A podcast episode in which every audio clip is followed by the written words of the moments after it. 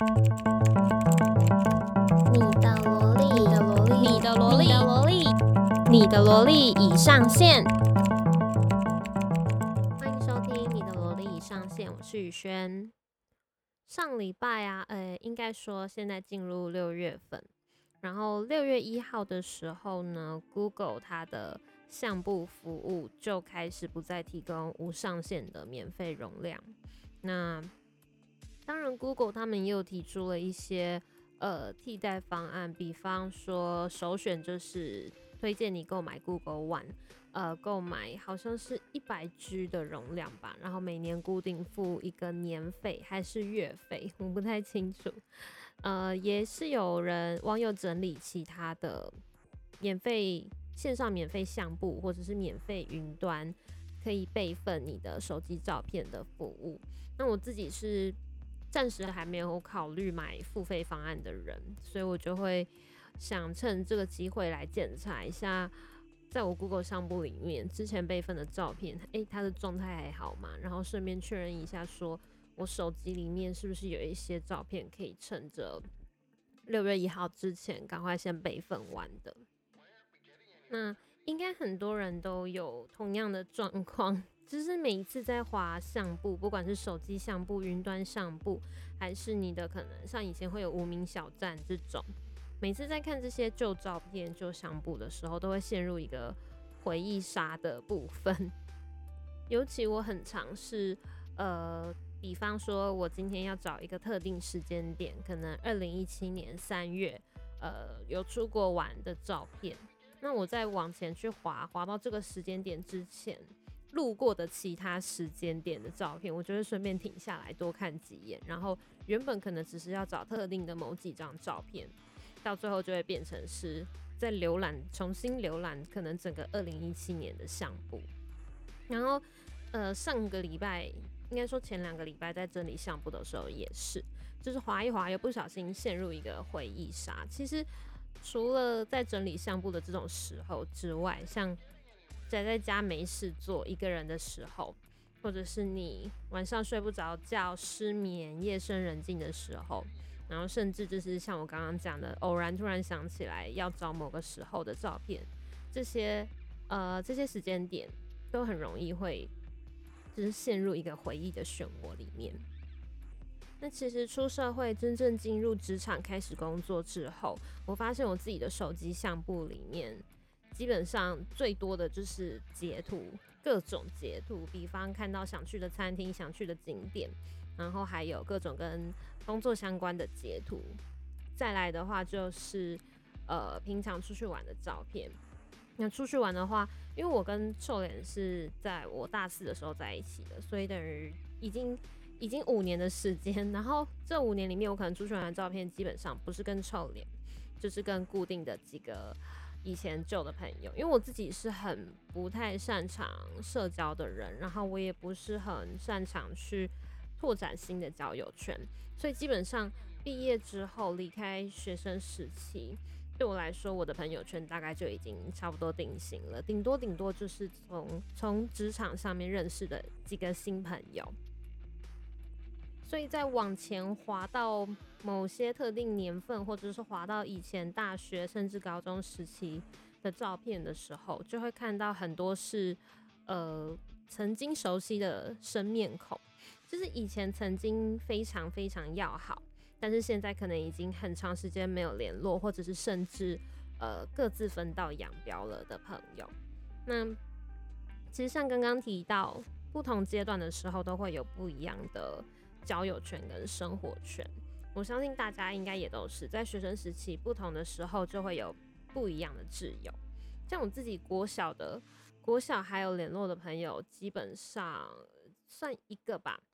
就是他是我国小就认识，然后国中我们也同班，然后一路到现在都还非常非常要好的，已经有点像是青梅竹马的一个朋友。那最长。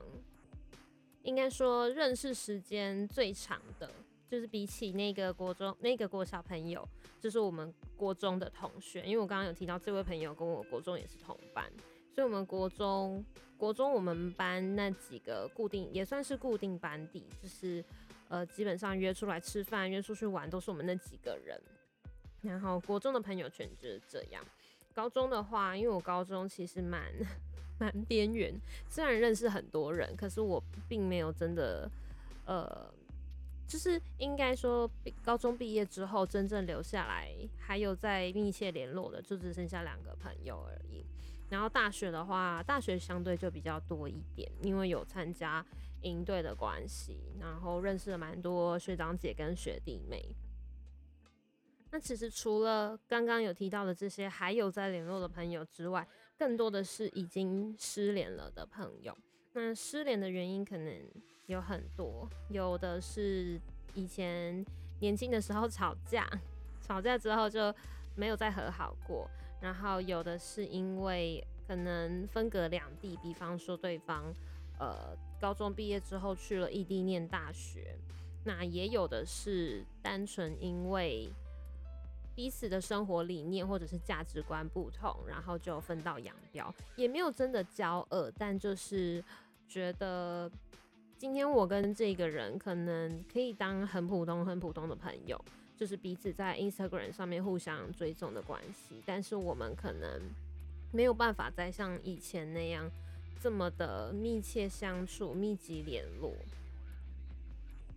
其实会蛮感感慨的，因为这种友情关系，就某种程度来说跟。呃，跟情人关系很像，就是会是一种最熟悉的陌生人的状态。你们可能曾经是非常要好，然后是彼此的知己挚友，然后甚至可能会有的人觉得对方是自己的灵魂伴侣。我现在讲的是友情，但是可能因为遇到了某些事情，你们发现你们彼此的价值观不同，或者是嗯，在对于生活上的一些理念，或者是对于不同的。事物上，比方政治立场，或者是有可能其他价值观上面的不同，可能对你们双方来说都已经没有办法再继续维持这段友情关系。就像有些情侣也会因为价值观不同而走向分手，但是分手之后他们就是和平分手，他们没有交恶，那也只剩下彼此可能互相关注对方的这样的关系。所以说，有一些友情的。逝去，讲逝去是这样好吗？就是有一些友谊关系的，嗯，它的消失或者是它不再维持，是因为这样子的关系。那当然，除了朋友之外，相簿里面还会有的是跟家人的照片。嗯，我现在现在可能因为我跟我妹都已经长大，然后我们也有自己的生活圈，所以我们比较不太会，呃，再跟家人。一起出游，像我妈其实基本上个性蛮宅的，她就是周末假日的时候比较喜欢待在家里面。然后现在有比较好一点，我就是这几年她有比较常跟自己的国小啊、国中朋友或者是以前的同事约出去户外走动。那像我爸的话，就是会很热衷于骑重机。在这波疫情之前，他基本上每个周末只要天气好，就一定会跟车友去骑重机。那我跟我妹当然就是各自有各自的约会这样，但是在比较小的时候，可能比较没有移动能力，或者是没有独立的经济经济没有独立自主的时候，比较会跟着爸爸妈妈到处走。那像以前的话，我或我妹就是有的时候会被我爸轮流用重机载出去玩，或者呃在更小一点的时候会去参加我爸。跟他朋友的一些聚会，可能爬山或者是去唱歌这种。那呃，其次除了爸爸妈妈之外，还有就是爷爷奶奶。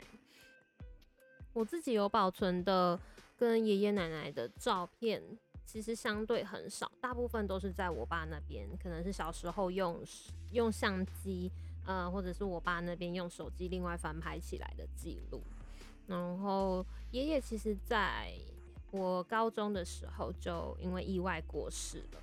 所以跟爷爷的一些合照啊，或者是相关的共同生活的记录，其实都相对很少。那奶奶的话现在还在，但是因为年纪也大了，已经快要九十岁，所以现在身体其实也不太方便，变成说我们固定的时间，大家会去奶奶家探望她。还好她也住台北，然后也离我们家不远。那其实会想到爷爷是最近前阵子，我上一集还是前两集，不是有说龙哥就是我爸，他最近很喜欢去翻一些旧照片、老照片，然后就突然翻到一很多我们小时候跟爷爷的合照，然后那个时候我有特别搜集了一下我个人和爷爷的照片，然后 po 在我自己的 Instagram 的现实动态。主要是因为爷爷过世已经超过十年以上，应该有十年以上。然后我发现，我不管是我自己还是其他家人，对于爷爷的，嗯，包括记忆啊，还有他的轮廓，其实都越来越模糊。但是在看到这些照片的时候，就会突然觉得很多回忆、很多记忆又回到自己的脑子里面了。像我记得小时候，我是。算半一半给爷爷奶奶带大的，就是还没有上幼稚园之前，我爸妈每天在出门上班之前，他们会把我送去奶奶家，就是给奶奶照顾。那平日的话，我印象中是平日的时候会住在奶奶家，那周末假日的话才会被爸妈接回我们家住。所以小时候跟爷爷奶奶的相处，我应该算是我们的。孙子辈里面算是最多时间跟他们相处的人，尤其是爷爷。我爷爷其实是一个很怎么讲，很沉默寡言的人。然后，因为我们家是奶奶比较主事，他比较掌握大家里面的大权，所以爷爷基本上都是顺着奶奶。那他的他的个性其实本来也就是非常温吞，然后。呃，说话的声音也很温柔，很小声，所以其实像以前在整个大家庭，大家一起出去吃饭啊、聚会的时候，爷爷的 存在感 感觉是比较薄弱的，因为他就是声音很小声，然后他总是就是默默在角落，就是也不讲话，就是一直笑笑的这样。我觉得这也是，这也是为什么我们对爷爷的记忆通常会相对比较薄弱的原因。那我跟爷爷的相处。机会其实很多，尤其是小时候在呃爷爷奶奶家住的那一段时间。我记得，因为爷爷很喜欢打坐跟练习气功，然后我小时候就很常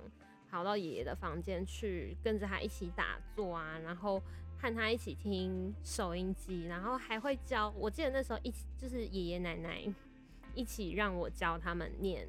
注音，就是 b p m f 这样。那可能也是因为相处的时间真的太少，然后相处的机会也没有很多。那爷爷的身体身体其实都一直一直非常健康，所以其实，在接到爷爷发生意外那一天的消息的那一天的时候，我是非常我非常震惊。然后对我来说，我花了很长很长的一段时间才逐渐去接受这件事情，甚至是到。我记得到爷爷火化完，呃，火化完的隔一周，我才开始有很明显的感觉去接受，说爷爷真的已经离开了。而且我甚至是在我记我记得很清楚，是那个时候爷爷的告别式上，我真的完全没有哭，就是一滴眼泪都掉不下来的那一种。我心里面很难过，很难过，可是。不知道怎么形容那种感觉，就是你心里面有非常巨大的悲伤，可是你的眼泪真的掉不出来。然后我第一次落泪是大概隔了隔了好几个月，然后那个时候曹格出了一首新歌，歌名就叫做《夜夜》。然后哦，现在讲起来都有点快要哽咽的感觉。就是我那个时候看到，因为看到他的这首新歌歌名。然后对应到我自己的状态，我觉得有一点兴趣，所以就去找了这首歌的 MV 来看。看了之后真的是不得了，我跟你们讲，我那个 MV 我真的非常推荐大家去看。可能看了之后会会比较懂得珍惜自己的爷爷奶奶或者是还在身边的亲人吧，因为歌词歌词本身就对我来说是有共鸣的，因为它其实也是在。描述写给他故事的爷爷，就是很像写信的内容，跟爷爷喊话这样。然后我记得非常非常清楚的是，里面有一段 MV，里面有一段是，呃，那个 MV 主角的爷爷他的口白，然后他的口白是说，呃，他说走的时候太急了，没有来得及跟你说一声再见。详细的台词是不是这样？我不记得，但应该八成八九不离十。我记得非常清楚，我在听到那一句。口白的时候，我直接在电脑前面崩溃，那是我哭的，就是爷爷离开之后第一次真正真正的落泪，然后哭得非常非常惨，就是真的这首歌一直到现在我还是不敢，呃，不敢在没有没有心理准备的状态下去点开来听，因为对我来说后劲真的太强了。但我还是很推荐给大家啦，那首歌真的很好听，然后我觉得也写得非常好，对，推荐给大家。听完之后，可能更会懂得珍惜身边的人。那再来还有一个跟情感有关的回忆，就是爱情。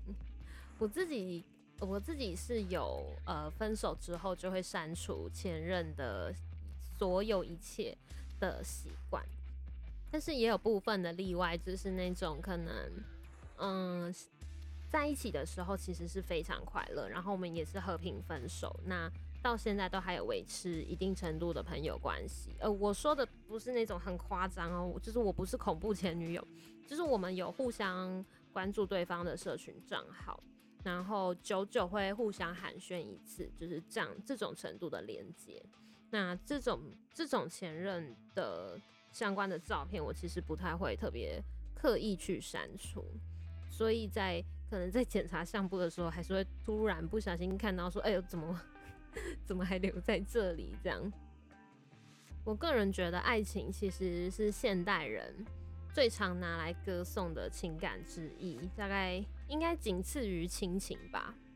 我觉得对于很多人来说，爱情之所以会这么难忘，有一部分是来自于它轰轰烈烈的特质。加上爱跟被爱，也是我们生理需求里面马斯洛生理需求最高等级的一个部位。我最近在读的一本书叫《事物之书》，它里面就有说，欠缺的或者是遗失的东西，其实更容易会使人哀悼。就像残缺的一些历史建筑，比起他们呃原本存在的时候，是更伟大。那已经逝去的人，比起他们活着的时候，可能更备受仰望。所以，其实很多时候，对于人类人类来说，只有在经历失去了，才会有回忆。那回忆就是这些已经逝去的东西，他们存在过的证明。呃，可以以结论来说啦，我最近在看的另外一个韩剧，就是某一天灭亡来到我家门前，好看推。虽然这部剧啊，它的普遍评价跟收视率，不管是在台湾还是在韩国，好像都不如预期。但是我其实很喜欢，呃，整个剧里面和生死有关的讨论。